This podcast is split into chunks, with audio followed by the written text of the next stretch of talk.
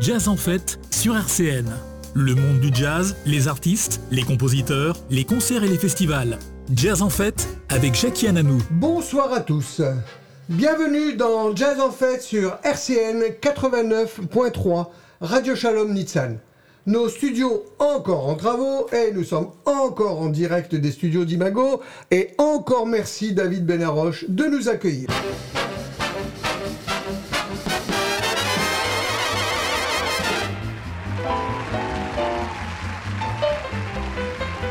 Le jazz joué dans une salle de concert ou un club est pour beaucoup le summum de l'art.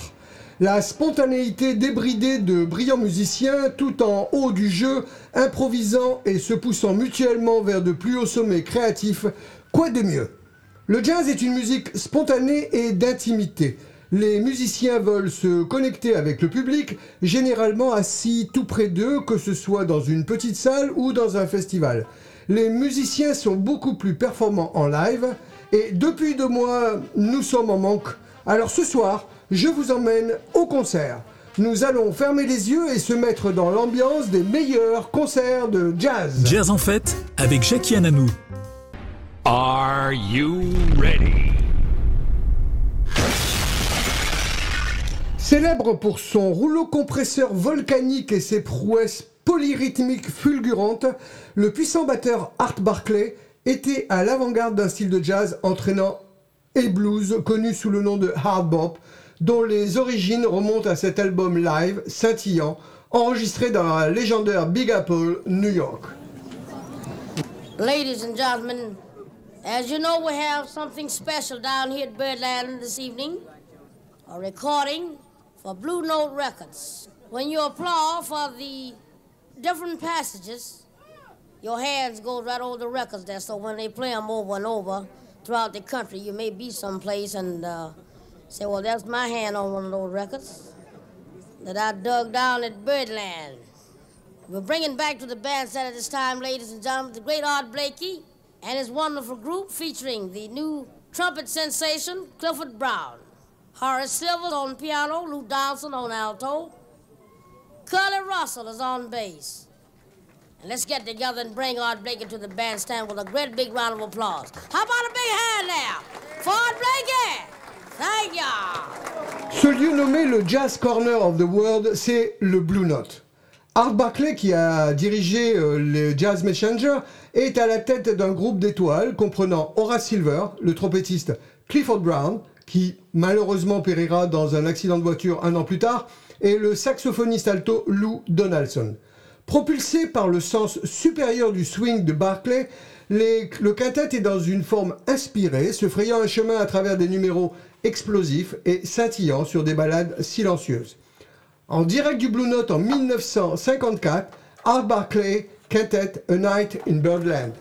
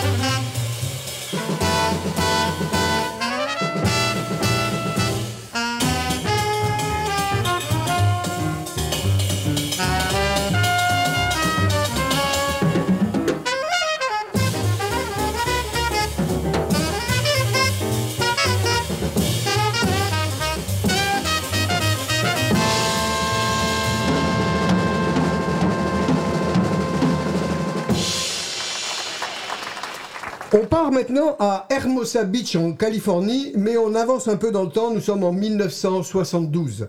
Le maestro de la guitare né à Saint-Louis, Grant Green, avait 36 ans lorsqu'il a enregistré ce double LP, son deuxième et meilleur enregistrement de concert pour Blue Note. Son premier album était Alive, sorti deux ans plus tôt. Au début des années 60, il était passionné de l'école hard bop. Et au fur et à mesure que la décennie avançait, Green est devenu un disciple du funk. Enregistré dans le célèbre club Lighthouse, Green et son groupe de six musiciens dont Wilton Felder à la basse des Crusaders se sont déchaînés. Le point culminant incontestable est une version incendiaire de 12 minutes de la mélodie légère du claviériste Neil Craig, Windjammer, qui est prise à une vitesse vertigineuse. Malheureusement, ce fut le dernier enregistrement pour le label Blue Note. Grant Green décédera 5 ans plus tard, à l'âge de 43 ans.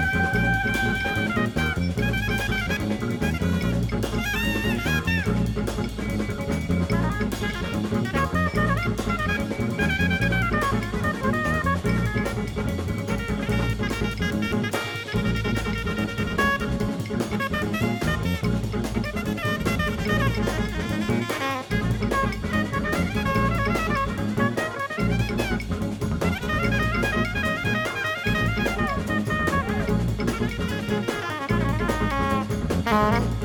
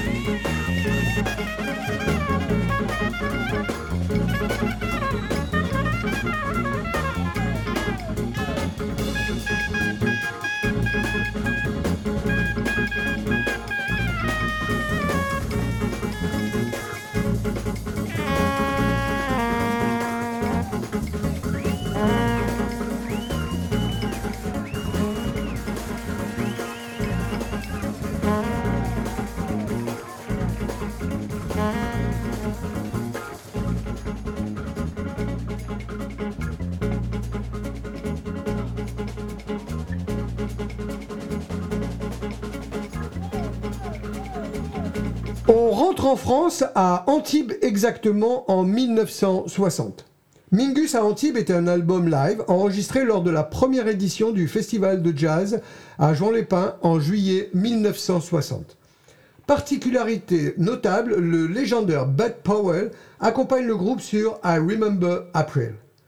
Mingus à Antibes est régulièrement cité comme l'un des meilleurs lives de Mingus. Une bonne scène, un public enthousiaste, d'excellentes compositions et un groupe déjà au top, il est évident qu'ils se font plaisir en se permettant d'étirer les morceaux sur le temps qu'ils jugent nécessaire. Les organisateurs du festival peuvent se vanter d'avoir fait venir Mingus cette année-là. On écoute Charlie Mingus à Antibes, Wednesday Night Prayer.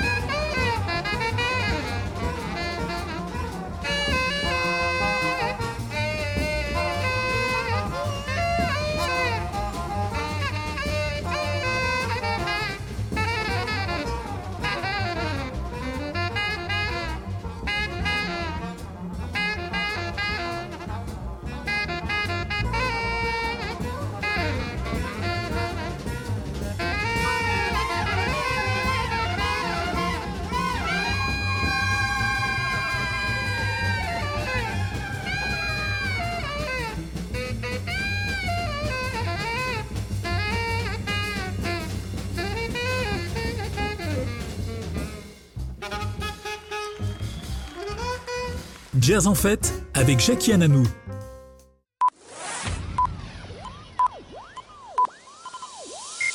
Ladies and gentlemen, may I have your attention, please? Good evening. Chef de file du mouvement free jazz au début des années 60, le passage sous les projecteurs du maître d'anche Eric Dolphy fut tragiquement court. Il mourut en 1964 lors d'une tournée en Europe à l'âge de 36 ans dans des circonstances mystérieuses.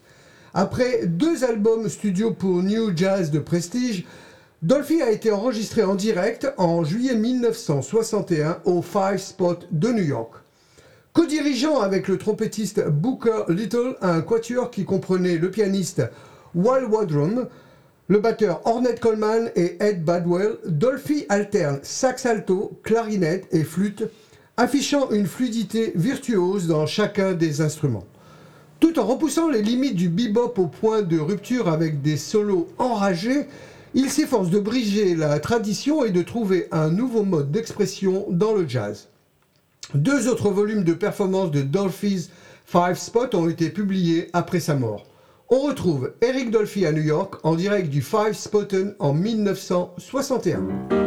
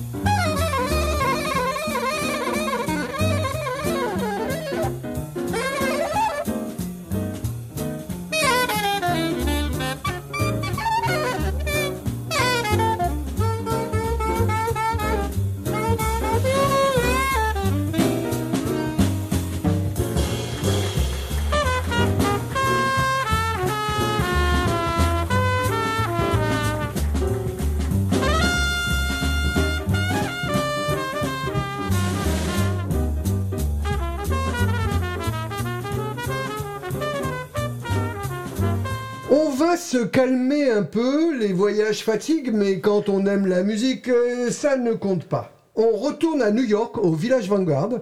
C'est dimanche, on est cool et on est prêt à écouter Bill Evans.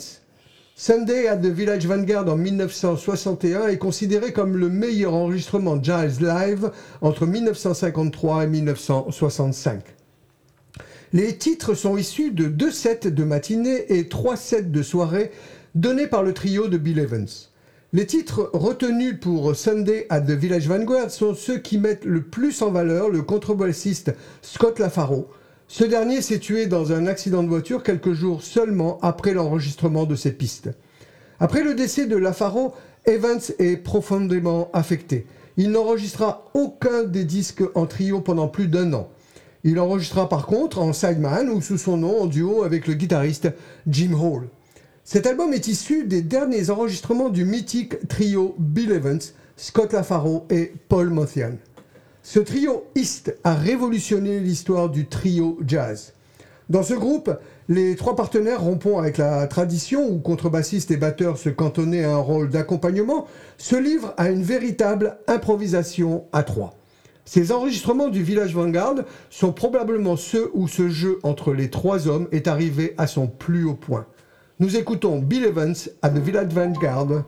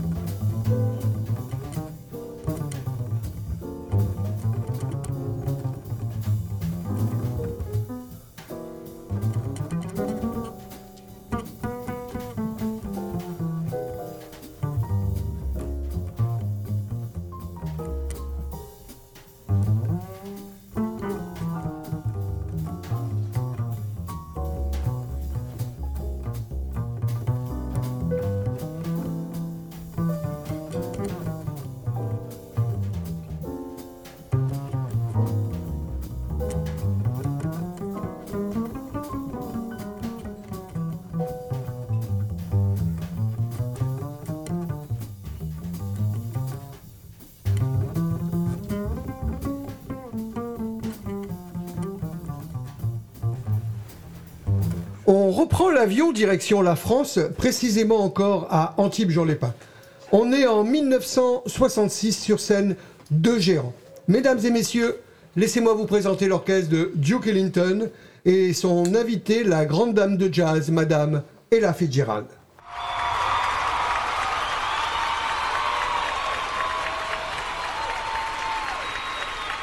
C'est tout au long du concert une symbiose parfaite entre la voix de la chanteuse et la musique de l'orchestre de Duke. La performance d'Ella Fitzgerald est excellente, l'une des meilleures de sa carrière, et Duke Ellington se montre à la hauteur. Ceux qui ont eu la chance, comme Yves Montand, d'être présents au festival de Juan-les-Pins en 29 juillet 1964 ne sont pas prêts d'oublier cette scène d'anthologie. Ella Fitzgerald sur scène est interrompue par les cigales qui chantent à tue-tête, la grande dame alors décide d'improviser une chanson qui va s'appeler Cricket Song et qui deviendra un incontournable de son répertoire. Un de ces moments magiques où il se passe quelque chose de plus que le concert et la Fitzgerald se rend d'une grande fidélité à Jean Lépin. On écoute Ella Fitzgerald, Duke Ellington. Now, ladies and gentlemen, Her Majesty, the Queen, Ella.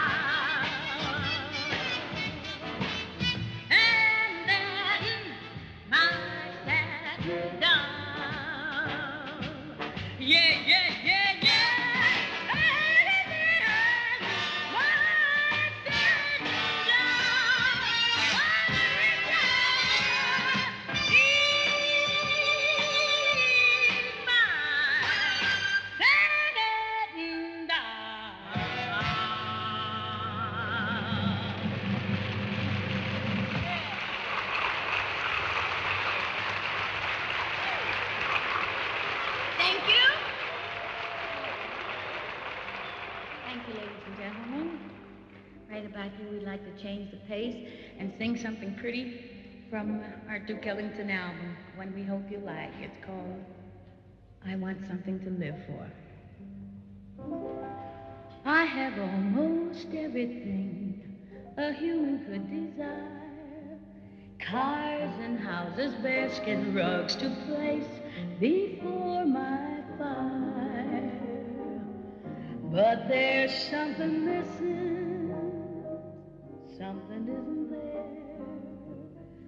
It seems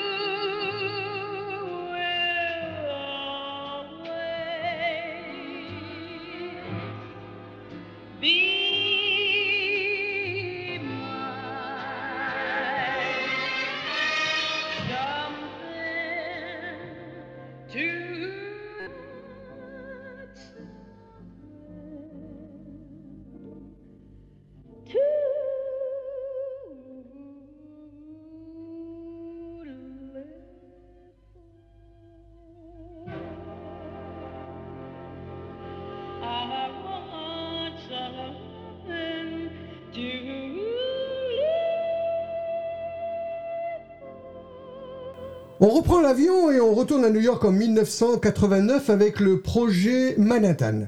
Il s'agit d'un projet unique enregistré à New York en 1989 et sorti un an plus tard.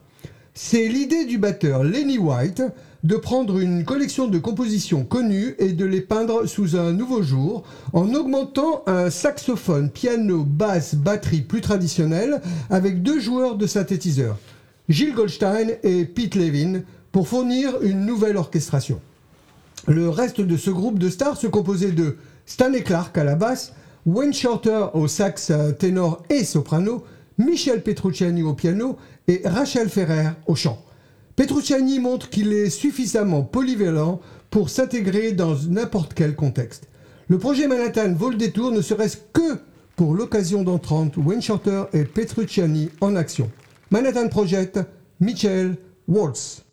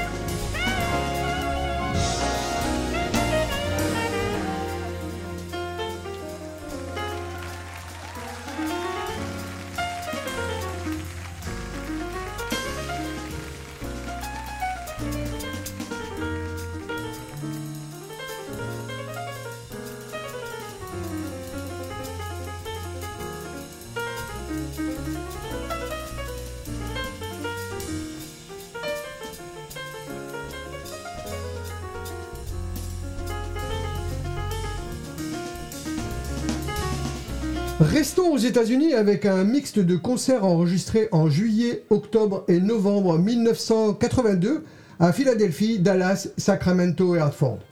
Ayant joué avec tout le monde, de David Bowie à Johnny Mitchell, en passant par Ornette Coleman, le maître de la guitare, Pat Metheny, est un musicien caméléon dont le talent et l'appétit pour la musique ne connaissent pas de limite. Travels est le premier album live du groupe Pat Metheny sorti en 1983. Il a remporté le Grammy Award de la meilleure performance jazz fusion. Le groupe pour cet album était composé de Pat Metheny, Lyle Mays, Steve Robbie, Dan Gottlieb et l'invité Nana Vasconcelos. Metheny a exprimé son grand amour pour l'interprétation en direct de Are You Going With Me et a apprécié le public pour qui il a été joué à Philadelphie. Le morceau Song for Bilbao dédié au public de Bilbao en Espagne était souvent joué en rappel. Toutes les pistes, y compris la charmante balade de Metheny avec Mace, Travels et Extradition, ont fortement, contribué à faire de Travels un album souvent cité par les fans du guitariste comme l'un de leurs favoris, sinon leur favori absolu. Are You Going With Me Pat Metheny.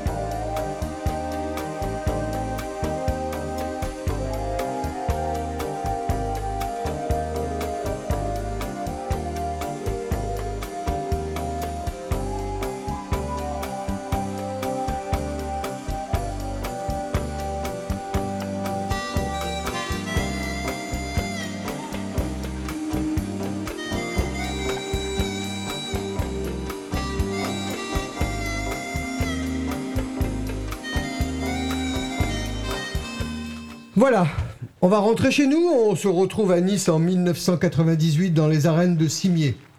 Fin de soirée d'été, peu de monde car il commence à être tard. Arrive sur scène Michel Petrucciani et ses musiciens. Anthony Jackson à la basse, Steve Gadd aux drums, Stefano Di Battista au saxophone, Flavio Boltro à la trompette et Denis Leloup au trombone. Les mains sur le piano de Michel deviennent magiques. La soirée devient magique.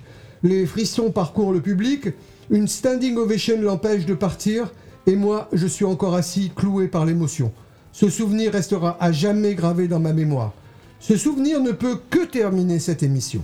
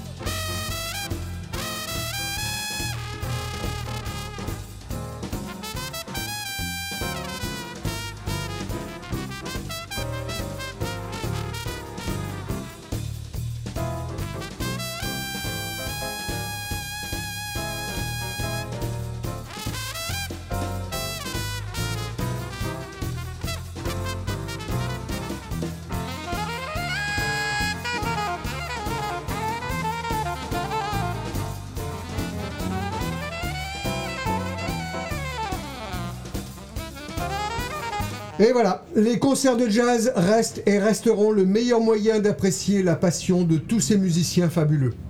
Vous pourrez réécouter cette émission demain mardi à 21h et retrouver le podcast sur RCN 89.3 ou sur toutes les plateformes Apple, Deezer et Spotify.